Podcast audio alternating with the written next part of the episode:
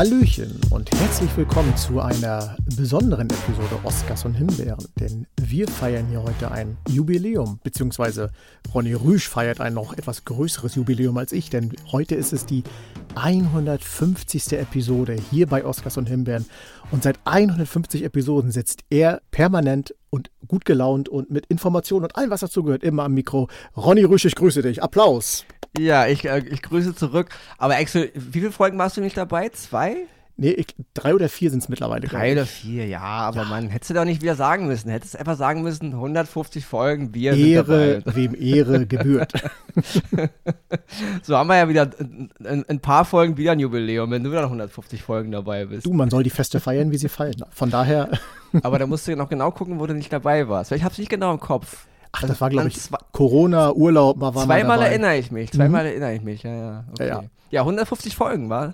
Heißt 150 Wochen am Stück, wohlgemerkt. Ohne Unterbrechung, immer durchweg, egal bei Wind und Wetter, egal was gewesen genau, ist. Genau, Wind und Wetter, Corona, Kälte, Hitze, alles. Und das, und das in ja. einer Zeit, Zombie-Epidemie. Wo, wo man immer mehr hört, dass, dass so durchaus erfolgreiche Podcasts immer mehr abgeschaltet, also abschalten, weil sie so einfach sagen, wir sind fertig wir sind hier noch lange nicht fertig. Das kann man schon müssen, mal sagen. Du muss man ja auch ähm, bei uns sagen, wir haben natürlich durch die Streamingdienste natürlich auch immer wieder Material. Also wir, wenn wir jetzt, wenn wir jetzt einen Gesellschaftspodcast hätten und du würdest irgendwann mal alle Themen durchgenudelt haben, dann bist du irgendwann irgendwie auch fertig. Andererseits Frau Verena Dittrich mit ihrem Podcast macht ja auch schon seit, glaube ich, drei, vier so. Jahren oder so. Mhm. Aber man findet halt, man braucht halt auch immer Material, nicht? Und wir in richtig. unserem Podcast finden ja immer Material. Was natürlich nicht heißt, dass wir hier ewig laufen. Irgendwann ist auch mal vorbei. Also alles ist mal irgendwann vorbei. Aber es passt der alte Spruch, Augen auf bei der Themenwahl. So.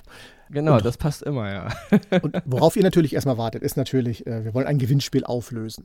Ihr erinnert euch, vor zwei Wochen Indiana Jones, großes äh, Promborium, Premiere und alles, was dazugehört. Wir haben euch natürlich eine wichtige Frage gestellt und was sollen wir sagen? Äh, wir wurden überflutet von Antworten. Ja, eine Menge, Menge Antworten. Ja. Ich glaube, das waren die meisten ähm, E-Mails und Antworten, die wir je bei einem Gewinnspiel hatten. Und ich habe die Frage für voll krass schwer gehalten. Ich sowieso. Ich, ich konnte sie erstmal gar nicht beantworten und offenbar war ich der Einzige in Deutschland, der dies nicht konnte, so wie es aussah. Wir werden natürlich den Gewinner und die, oder die Gewinnerin ziehen. Sie, die wird wieder von uns informiert und äh, kriegt dann natürlich äh, das Geschenk, dieses wunderbare Paket Indiana Jones, äh, die ersten vier Teile zugeschickt. Und wir können jetzt schon sagen, viel, viel Spaß dabei. Genau, wir werden halt Gewinner, Gewinnerin per E-Mail wieder informieren. Nicht? Genau, genau. Und die Antwort war natürlich, die Lösungsantwort war natürlich Sean Young. Also die Schauspieler Sean Young hat damals mit Tom Selleck bei den Probeaufnahmen für Indiana Jones sozusagen sein Gegenüber, sein Gegen Gegenpart übernommen. Ich persönlich war in den 80ern ein großer Fan von Sean Young. Also sie hat damals in Der Wüstenplanet mitgespielt, also Dune von David Lynch. Da hat sie die Shani gespielt. Ja, ich ähm, großer, großer Fan gewesen von dem alten Wüstenplanet, auch den neuen, aber ich mag auch den von David Lynch. Und natürlich Blade Runner 82. Da hat sie die Re Replikantin Rachel gespielt. Auch eine ganz, ganz tolle Performance ich habe sie immer gern gesehen. Ja, sie ist dann irgendwann äh, auch wieder, naja, ich kenne jetzt die Hintergründe nicht, aber sie ist irgendwann dann leider ein bisschen verschwunden aus den großen Hollywood-Filmen, mhm. was ich sehr, sehr schade fand, weil ich habe sie wirklich sehr, sehr gern gesehen. Ich hab, war eine wunder, wunderbar tolle Schauspielerin. Ist sie heute immer noch, aber wie gesagt, sie ist danach nicht mehr so oft in äh, Erscheinung getreten. Aber sie war die Antwort. Sean Young, eine tolle, talentierte Schauspielerin damals gewesen. Und ich fand die Frage mega krass schwer eigentlich. Ja. Aber im Zeitalter von Internet, glaube ich, ist nichts mehr schwer. Also aber so ist es. Mit, um es mit, den, ähm, mit den Worten der, der unserer verflossenen Kanzlerin zu sagen, das Internet ist vielleicht Neuland für Ronny Röth. Hat er noch nicht durchgeschnallt, dass man da irgendwie alles googeln kann. Sehr Was gut. Ich nicht, wahrscheinlich haben die meisten unserer Hörer und Hörerinnen es einfach gewusst. Ja? Natürlich. Die also, brauchen kein Internet. Die stellst dir eine Frage und die wissen die Antwort sofort. Ja, also ja. deswegen. Das, aber es sind unsere Hörer und Hörerinnen. Wir sprechen nicht für, für andere Podcasts. Ja, heute, Leute, wer schon einen Teaser gelesen hat, äh, Folge 150 50. Heute geht's einfach nur um den Schauspieler Tom Cruise. Seit äh, heute ist der 14. Juli. Seit gestern, dem 13. Juli, läuft der siebte Teil der Mission Impossible Reihe im Kino. Und in dem Zusammenhang haben wir auch am Ende noch ein Gewinnspiel.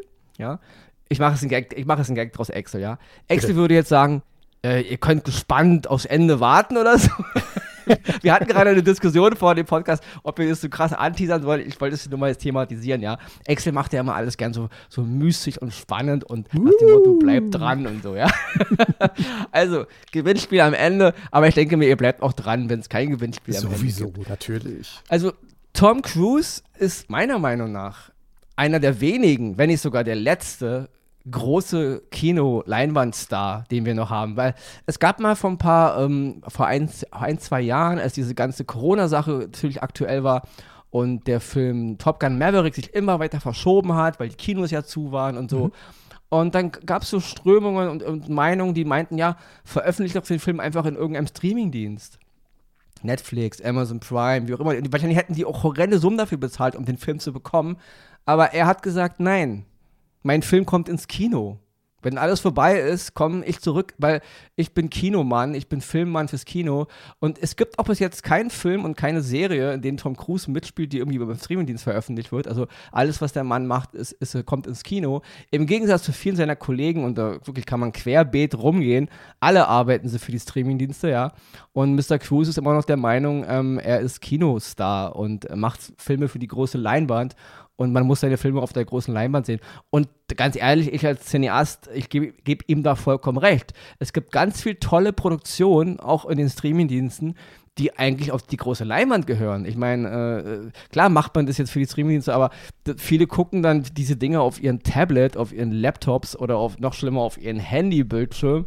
Und da sind Aufnahmen gemacht, die einfach mal auf die große Leinwand gehören. Absolut richtig. Und deswegen bin ich, was, was diese ganzen Cineasten, äh, äh, also diese Cineasten, äh, ja, was auch immer betrifft, also diese Richtung, Filme gehören auf die große Leinwand, vollkommen im Team Cruise, ja. Mhm. Ich bin nicht Team Cruise, was diese ganzen privaten Geschichten. Ich finde, es sollte man, wir wollen es kurz thematisieren, bevor wir uns über den Filmstar und seine Filme unterhalten und über die Filme, die jetzt gerade alle in den Streamingdiensten drin sind, weil wir sind immer noch ein Streamingdienst-Podcast und wir reden natürlich über die Mission Impossible-Filme, die man alle auch gerade in den Streamingdiensten finden kann und Korrekt. natürlich aber auch über andere Filme, nicht?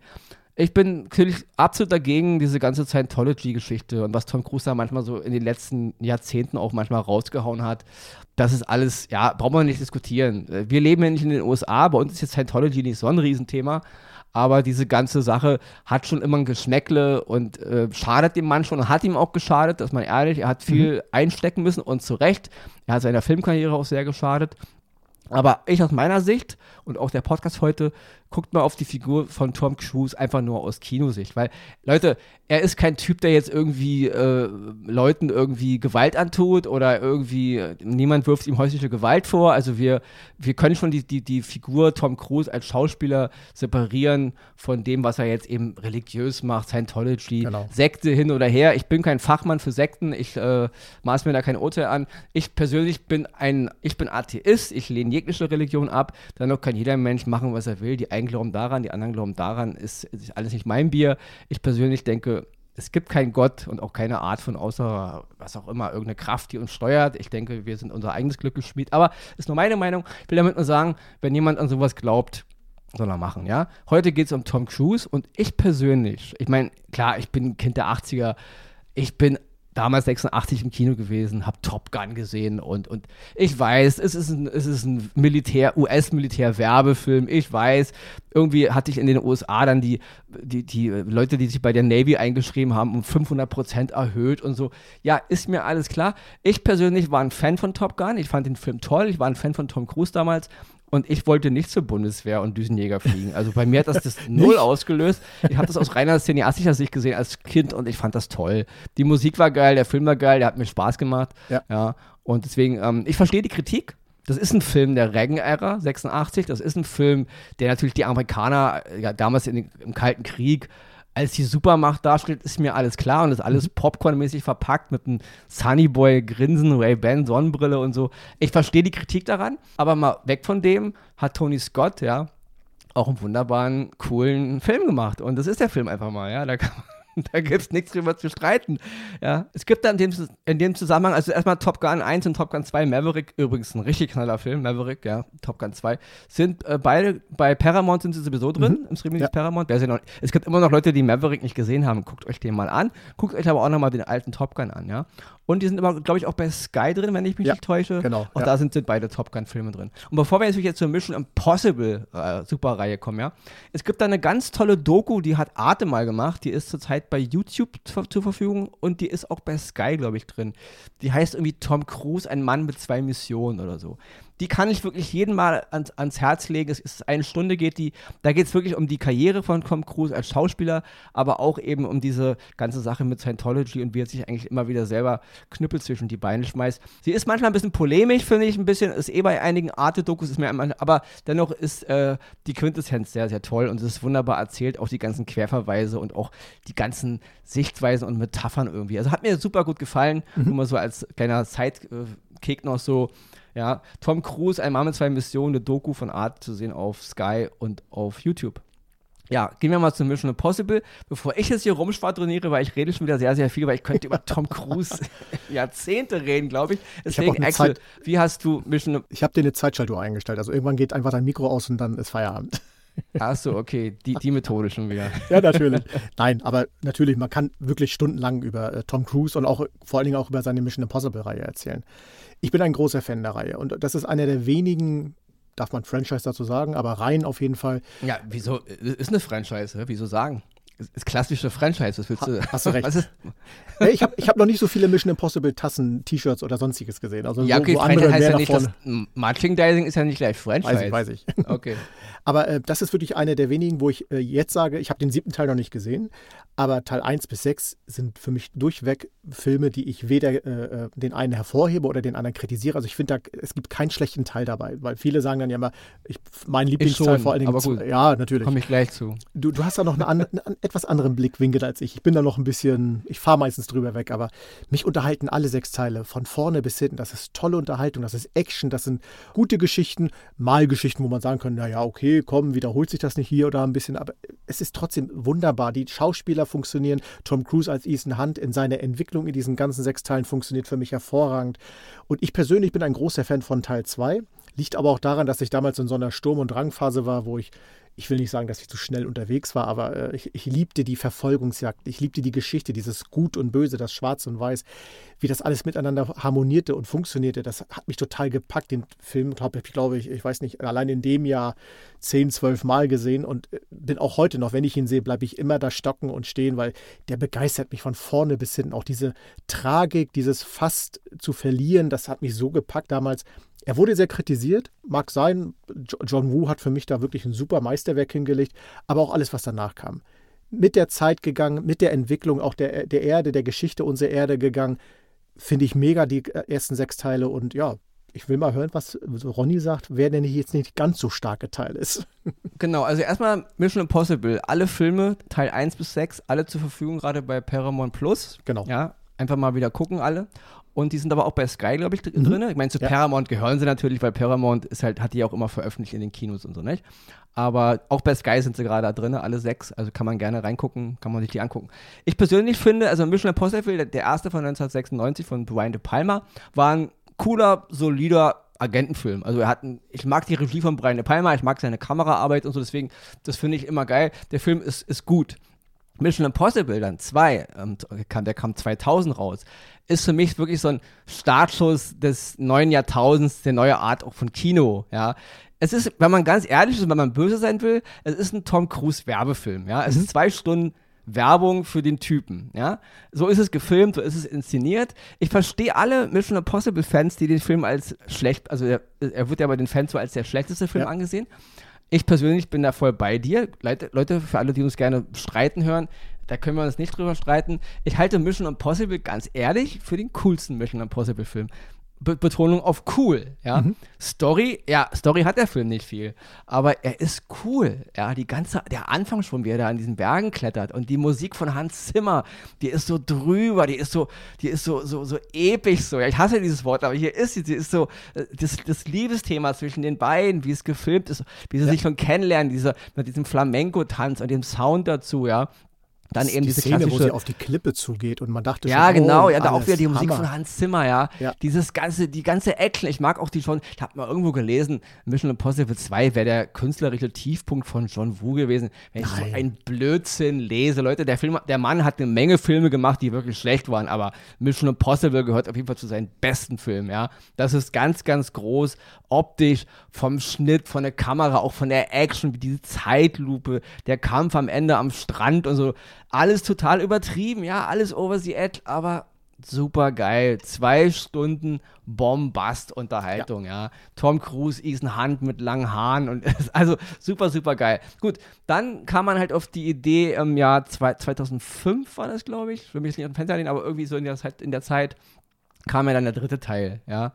Ähm, ja, eine Art Reboot im Grunde man hat sich irgendwie die negativen Kritiken von, von äh, Mission Impossible 2 zu Herzen genommen und jetzt kam halt J.J. Abrams, der große J.J. Ich finde, J.J. Abrams ist einer der überschätzten künstlerischen Leute da draußen, die es gibt. Ich glaube, ähm, der dritte Teil war sein Regiedebüt, wenn ich mich nicht täusche, also als, meine, ja. als, Film, mhm. als Film, ja. Vorher hat er viele Serien gemacht, aber nicht, nicht im Kino. Ich glaube, das war sein Kinodebüt. Abgesehen von der hervorragenden schauspielerischen Leistung von Tom Cruise in diesem Film, die ist wirklich groß, gerade wenn es um die Liebe zu seiner Frau geht. Dann natürlich Philip Seymour Hoffmann als Bösewicht, der einer der besten Bösewichte ist in der ganzen Mission Impossible-Reihe, meiner Meinung nach. Die schauspielerischen Leistungen in dem Film sind Bombe. Michelle Monaghan, ich liebe Michelle Monaghan. Ähm, wenn sie nur die kleinste Nebenrolle, spielt halt hier die, die Ehefrau von, von Ethan Hunt. Ich, ich, es ist dieser Typ, ihr, ihr, kennt mich Leute, es gibt diesen bestimmten Muttertyp und wenn ich Michelle Monaghan sehe, dann sehe ich auch so eine Frau, sie, ja, oh, ich, ich, wenn das meine Mutter wäre, ich würde sogar auf die Knie gehen, ja. Ihr solltet also, strahlen Ich liebe sie Wunderbar. einfach, genau, sie ist, sie, ich, ich, es ist ein bisschen wie Emilia Clark. Ich mag ihr Lächeln, ich mag die ganze Art, wie sie performt und deswegen, sie ist eh über jeden Zweifel erhaben. Ähm, aber die schauspielerische Leistung im Mission Impossible 3 ist gut und ich finde, es ist mit die beste von Tom Cruise in der Mission Impossible-Reihe, ja. Gibt da ganz tolle Szenen. Aber der Film ist mau, ja. J.J. Abrams hat es überhaupt nicht verstanden, das hervorzuheben, was Mission Impossible ist. Das ist totaler, wie er auch schon in andere Projekte rangegangen ist, komplett übertrieben von seiner mhm. Sichtweise aufs Fernsehen und die Farben hauen nicht hin, diese Filter und die Action ist zu nah dran und schlecht gefilmt und dann, wenn man dann Mission Impossible 2 sieht mit dieser geilen Action und dann kommt dieser dritte Teil, da dachte ich, okay, die Reihe hat sich erledigt, ja.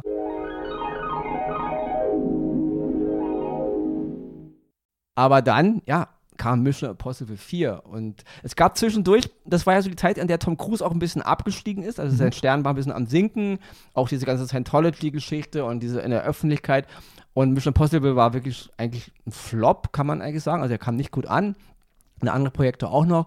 Und äh, Paramount wollte Tom Cruise eigentlich beenden. Also die wollten nicht mehr mit ihm zusammenarbeiten. Und auch Spielberg hat gesagt nach zwei Filmen, nach zwei Filmen mit ihm, er will nicht mehr mit ihm zusammenarbeiten. Das war alles ein bisschen nicht so die Zeit des Tom Cruise. Und dann ähm, kam Mission Impossible 4 trotzdem, weil eigentlich wollten sie Brad Pitt, Paramount mhm. wollte eigentlich Brad Pitt dann als Ethan Hand besetzen. Und dann kam Mission Impossible 4 und da, der Film war, also Phantomprotokoll, und das war wieder eine Art Reboot. Und jetzt waren wir irgendwie auf der, in der Welt von James Bond angekommen, nicht? Ja, ja. Aber der Film hat mega funktioniert. Also es war ein super Agentenfilm mit super und dieser dieser ähm, dieser Stunt oder dieser dieser diese Action-Szene an dem an der Außenwand dieses dieses hohen größten Gebäudes also da damals in, in Dubai. Ja. Das ist heute noch geil. Also das ist, das ist unglaublich, diese Feuchte Hände im Kino gehabt. Also ja, das, das ist nur vom ja. Zusehen. Und wenn man dann daran denkt, dass, dass Tom Cruise auch diesen ganzen Wahnsinn selber macht, mhm. göttlich. Also das ist, das ist ja das, wo ich auch denke, warum man als Filmzuschauer oder überhaupt als Cineast und als Kinogänger trotz dieser ganzen negativen Geschichten, die um Tom Cruise immer so wabern, immer wieder mit dem Mann versöhnlich ist, ist, weil der, der will einfach Filme machen, ja. Und ich muss wirklich sagen, Tom Cruise hat jetzt wirklich fast 50 Filme gemacht in seiner Zeit, in der er aktiv ist, also fürs Kino. Und äh, es gibt vielleicht einen, also die Mumie ist so ein Fall. Die Mumie war echt schlimm, ja, das war ein schlechter Film. Und dann gibt es vielleicht noch einen, den man sich, um den man sich streiten könnte. Aber ansonsten sind das fast 50 Filme, die alle gut bis solide gut bis mhm. herausragend sind, ja. Und das muss man erstmal hinkriegen. Also da gibt es nicht viele Schauspieler, du hast am Anfang noch hier, bevor wir angefangen haben, noch Tom Hanks genannt, nicht? Ja. Es gibt nicht viele Schauspieler, die auf so eine Bandbreite an qualitativ hochwertigen Filmen zurückblicken können in den letzten Jahrzehnten. Und deswegen, deswegen kriegt Res äh, Tom Cruise von mir Respekt, weil ich weiß, der Mann, wenn der ein Drehbuch auf dem Tisch hat, der versteht, was funktioniert und was nicht funktioniert. Und es gab ja auch die Gerüchte von äh, Mission Impossible 2, dass die angefangen haben zu drehen, bevor es überhaupt ein Drehbuch gab, ja, was man dem Film vielleicht auch anmerkt. Also man hatte wohl erst die Actionsequenzen und dann hat man die Geschichte da rumgesponnen. Ist mir so egal wie irgendwas, weil Wenn's die Action ist so geil. Ja. Es funktioniert einfach und deswegen. Aber der Typ, der, der lebt fürs Kino und das sehe ich all seinen Filmen an, Mhm. ja. Und ich muss auch wirklich sagen, ich, ich komme am Ende noch zu meinem absoluten Lieblings-Tom Cruise-Film, ja. Ich fand Tom Cruise in Magnolia zum Beispiel, es war eine herausragende Performance, aber auch äh, in Ice White Shut, ja. Leider ist weder Magnolia noch Ice White Shut gerade in den Streamingdiensten verfügbar, deswegen kann ich den jetzt nicht sagen, da könnt ihr den gucken. Ice White Shut war der letzte Film von Stanley Kubrick, 1999 war das. Und auch hier war die Performance von Tom Cruise und seiner damaligen Ehefrau Nicole Kidman Hammer. Aber gut, war auch ein Kubrick-Film, ja. Gut, nur noch mal kurz ein Wort und dann können wir noch zu Mission Impossible 5 und 6 springen. Richtig. ja, also äh, bei mir, wie du schon gesagt hast, ich, mir fällt auf Anhieb kein Film ein, wo ich sagen würde, Tom Cruise. Äh, Die Mumie habe ich tatsächlich nie gesehen, weil äh, ich weiß Der nicht, schlimm. Das ist schlimm, aber vielleicht war Der das der ist Grund. wirklich Hat, schlimm. hatte ich eine Vorahnung offenbar.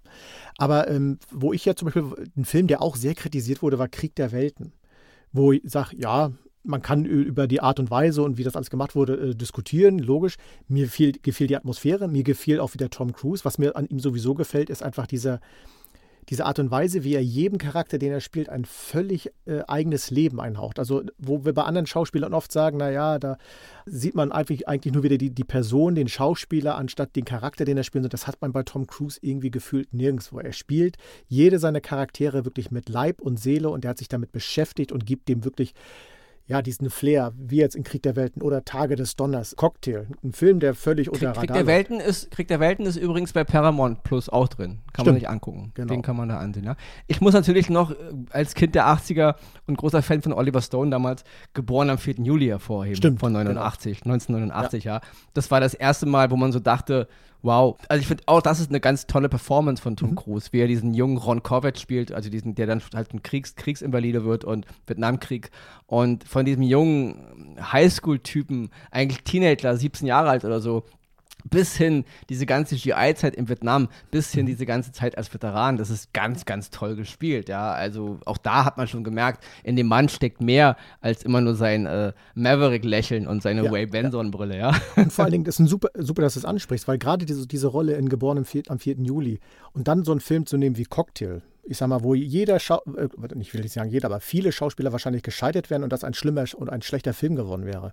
Aber auch da, er nimmt die Rolle an, er ist davon überzeugt und spielt es grandios. Das ist, es ist ein solider Film, der ist nichts Besonderes, aber er ist einfach unterhaltsam und er, er verkörpert eine wirklich Genau. geniale Rolle da drin. das ist, das ist ein Markenzeichen bei Tom Cruise. Das, er hat ganz viele Filme, die sind nicht, nicht herausragend, ja. Aber wenn ich die gucke, auch zum wiederholten Male gucke, sie langweilen mich nicht. Cocktail ist ein super Beispiel. Der, der, Film ist jetzt kein Meilenstein der Kinogeschichte, ja. Anders als das Filme wie The Color of Money von Martin Scorsese, das ist was anderes. Aber ähm, Cocktail ist ein solider Film, der mir immer wieder Spaß macht, wenn ich ihn gucke. Ja? Genau. Und so eine Filme hat er eine Menge. Nehmen, nehmen wir mal äh, äh, Night and Days mit Cameron Diaz. War auch in den Kinos nicht so erfolgreich. Ist auch kein herausragendes Meisterwerk, aber er langweilt mich nicht. Ja? Und das ist eben die große Qualität eines Tom Cruise. Ja? Ja. Er langweilt mich nicht. Ja? Und er hat auch immer wieder eine, eine Bandbreite von wirklich total verrückten Filmen. Nehmen wir mal so Tropic Thunder, wo er da diesen Produzenten spielt. ja. Geil. Auch ganz großes Kino, Ja. ja. Ja, eben, aber bis eben auch so Filme wie Edge of Tomorrow, den ich für einen der coolsten Science-Fiction und auch Zeitschleife-Film der Filmgeschichte halte, ja. Hier auch mit Emily Blunt, auch die mag ich auch sehr. Also auch, er hat immer wieder so ein Gefühl gehabt für, ja, also mal ein bisschen aus Last Samurai, aus dem Beispiel von Edward Zwick, kann man drüber streiten. Ja, na klar, da kommt ein Amerikaner aus dem Bürgerkrieg und der erklärt erstmal den Japanern, wie man kämpft und Samurai und er wird wahrscheinlich noch ein besserer Samurai als die japanischen Samurais. Ich weiß, das ist alles ja, kann man drüber Hollywood. streiten aus einer Menge Gesichtspunkte, ja, aus historischen Gründen, aus ethischen Gründen, aus, aus ethnischen Gründen, kann man alles machen. Aber sind es schlechte Filme? Nein, sind sie nicht. Ja, da gibt's, nehmen wir mal hier The Great Wall mit Matt Damon und so. Das war ein dummer Film, ja. Ja. Du wirst Tom Cruise nicht in so einem dummen Film sehen, ja, weil der einfach irgendwie ein Gefühl dafür hat, was funktioniert, ja. Und da muss ich auch mal die Filme Jack Reacher kurz ansprechen. Jack Reacher, auch zwei Filme, also gibt zwei Teile. Hast du die mal gesehen? Ja, natürlich. Großer Okay. Fan von Colby Die- Smulders. die sind also, auch den bei- musste ich sehen. Ja, die sind auch bei Paramount Plus drin. Jack Reacher 1 halte ich für einen der genialsten, ja, so ähm, Spionage-Thriller-Filme der letzten Jahrzehnte. Jack Reacher 2 hat mir nicht ganz so gut gefallen. Also, weil ich war von Jack Reacher 1 so geflasht, von der ganzen Charakter, weil das ist, das ist der, der komplette Anti-Ethan Hunt. Also komplett mhm. anders als bei Mission Impossible. Die Action ist voll bodenständig, sie ist nicht übertrieben, ja. Es ist alles so, das könnte auch in echt passieren, ja. Also Jack mhm. Rita ist ein richtig so 100 Gänge zurückgeschaltet von Mission Impossible. Das hat mir super gefallen. Ich mochte auch Werner Herzog als, als Bösewicht und so. Und ich fand die ganze Geschichte cool. Auch die ganze Art, wie Jack Reacher eingeführt wird. So dieser, dieser mystische Typ irgendwie. Und auch Tom Cruise, seine Performance, ganz, ganz groß. Jack Reacher 2, kein, kein Weg zurück hieß er, glaube ich, bei uns. Ja, der war wieder solide. Ja, kein Fail, aber nicht so herausragend wie mhm. Jack Reacher. Auch da hat Cruise es wieder geschafft, im Grunde so eine Art äh, Rückschritt zu machen. Also weg von diesem Mission Impossible, ja. Und so eine Sachen hat er öfter gemacht.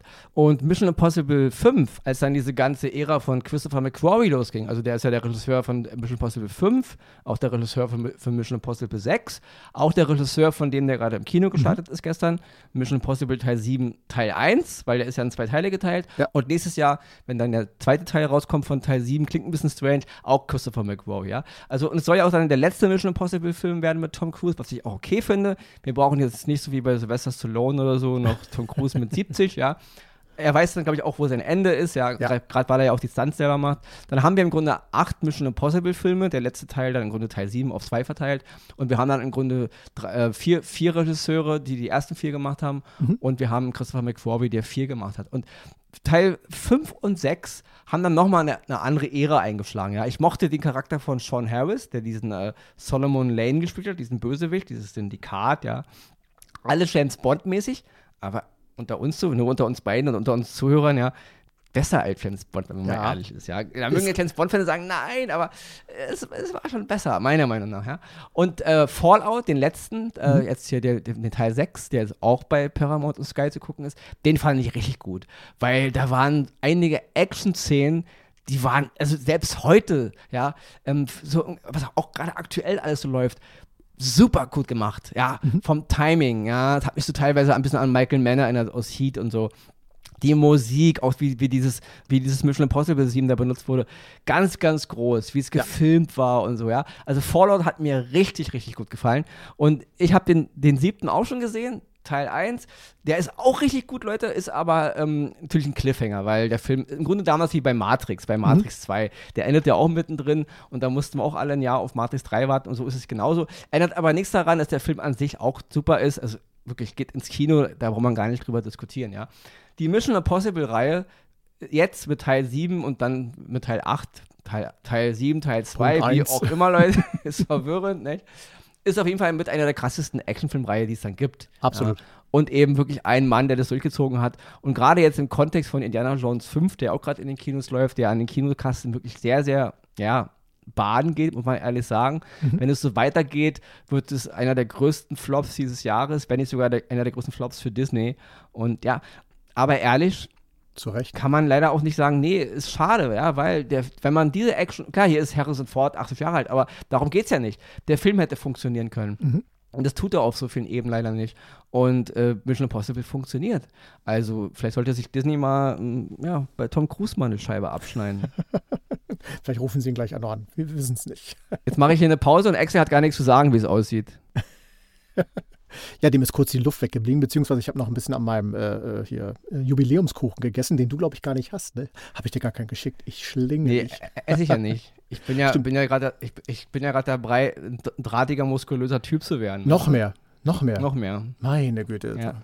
Ich, äh, leg's, da liegst du nieder. Vielleicht mache ich doch noch, vielleicht mache ich doch noch, doch noch eine Hollywood-Karriere auf meiner Ja, ich, ich wollte gerade sagen, du willst wahrscheinlich den ähnlichen Weg gehen wie Tom Cruise, wo ich übrigens neulich noch in einem Interview gesehen habe, wo er hat er noch erzählt, ne, in den ganzen Filmen, die er gedreht hat, wie viel gefühlt hat er sich jeden Knochen, den er besitzt, schon einmal gebrochen und äh, sagte, aber das war es alles wert. Also das umzusetzen, auch diese ganzen Lizenzen für, man darf nicht vergessen, in Top Gun Maverick fliegt er selber so einen Kampfjet und all diese ganzen Geschichten. Da ziehe ich echt den Hut. Also wir haben jetzt schon viel über seine Filme gesprochen, aber wirklich vor dem Schauspieler Tom Cruise ziehe ich meinen Hut, was er anpackt. Das wird zu Gold, meistens sehr glänzend, manchmal nicht ganz so glänzend, aber super unterhaltsam. Und ich freue mich. Ich gehe heute noch in den äh, neuen Teil rein, werde ich mir auf jeden Fall noch anschauen und bin sehr, sehr gespannt. Und ja, ein besseres Ende kann man, glaube ich, gar nicht finden. Doch, kann man noch wohl, denn wir ja, haben ja noch was für euch. Natürlich. Nee, nee, aber wir haben jetzt nicht nur das Gewinnspiel. Wir Sondern? haben auch noch meinen absoluten besten Tom Cruise-Film. Jetzt den, ist natürlich die Frage. Den kann man sehen bei. Was ist die Frage? Möchtest du erst das kleine Gewinnspiel oder den großen Film zuerst präsentieren? Nein, erst den Film natürlich. Gut, gut, das Gewinnspiel ist am Ende. Also für mich der absolute beste Tom Cruise-Film, wo ich seine Performance am besten finde, wo ich den Film um ihn herum am besten finde, das ist ein Film von Michael Mann. Ja? Der ist, der ist von, von dem Jahr, aus dem Jahr 2004. Er ist gerade zu sehen bei Netflix, ist er zur Verfügung. Und ich glaube, bei Paramount ist der drin. Also Paramount Plus und bei Netflix kann man den gucken. Und zwar ist es Collateral, heißt der Film, ja. Und wie ich schon sagte, ein Film aus dem Jahr 2004 von Michael Mann. Hier spielt Tom Cruise einen Auftragskiller, der im Grunde nur ein, eine Nacht in L.A. ist, in Los Angeles, und in ein Taxi einsteigt und der Taxifahrer, gespielt von Jamie Foxx, und er bezahlt den Taxifahrer im Grunde jetzt, um von Ort zu Ort zu fahren, wo er seine Menschen alle töten möchte. Und das ist wirklich ganz groß. Also aus meiner mhm. Sicht der beste Tom Cruise-Film, den er bis jetzt gemacht hat. Die beste Performance, die er je abgeliefert hat. Also vom Schauspielerischen her, von der ganzen Art. Ich mag eh Michael Mann-Filme, wer uns öfter hört, der weiß das. Aber hier ist Tom Cruise Schauspiel total anders, ja. Also äh, viel, was er macht, ist irgendwie so eine Variante von Maverick, ja. Auch Ethan Hunt ist im Grunde eine Variante von Maverick. In Filmen wie Magnolia zum Beispiel oder in Ice White Shut, ja, da sieht man halt den Schauspieler Tom Cruise. Auch, ich würde auch sagen, in, in Color of Money da auch. Aber in Collateral, Vincent heißt sein Charakter da, das ist so groß also die ganze Art, wie er sich bewegt, die ganze Art, wie er guckt, wie er, wie er redet, wie er, wie er seinen Kopf hält. Also, das ist aus meiner Sicht die beste Performance, die Tom Cruise bis heute abgeliefert hat. Und deswegen Collateral, wer ihn noch nicht gesehen hat, unbedingt gucken. Wer ihn schon mal gesehen hat, vor ja, 2004, nochmal gucken, ja. Bei Netflix und Paramount könnt ihr ihn gucken, ja. Es gibt diese Filme, ja, also aus meiner Sicht natürlich immer nur. Nehmen wir mal einen Schauspieler wie Harrison Ford, äh, Mosquito Coast, wo er, wo er Ali Fox spielt, ist die beste Performance, meiner Meinung nach, ja. Es gibt diese Filme, wo Schauspieler und Schauspielerinnen aus meiner Sicht ihre absolute High-End-Nummer bringen. Und das ist Tom Cruise in Collateral als Profikiller Vincent großes Kino. Ja, das war jetzt unsere Tom Cruise-Folge. Sie war ein bisschen länger als eine Gewohnheitsfolge. Nächste Woche geht es normal weiter. Jetzt gebe ich weiter an Axel. Ich hoffe, du hast alle Infos im Kopf und wenn nicht, wenn du irgendwie was, dann, nein, nein, dann greife also, ich einfach mit rein. Ich, ich, hatte mich kurz mit der Jury, äh, mit der Jury, sag ich schon, mit der Regie äh, abgesprochen. Die Frage gehört dem Mann, der 150 Folgen natürlich hier gesessen hat. Aber ich leite gerne ein. Da muss ich ja schon wieder reden. Du musst ja schon wieder reden, ja, ja. Das, das ist heute dein Tag, deine Folge, okay. dein Tag.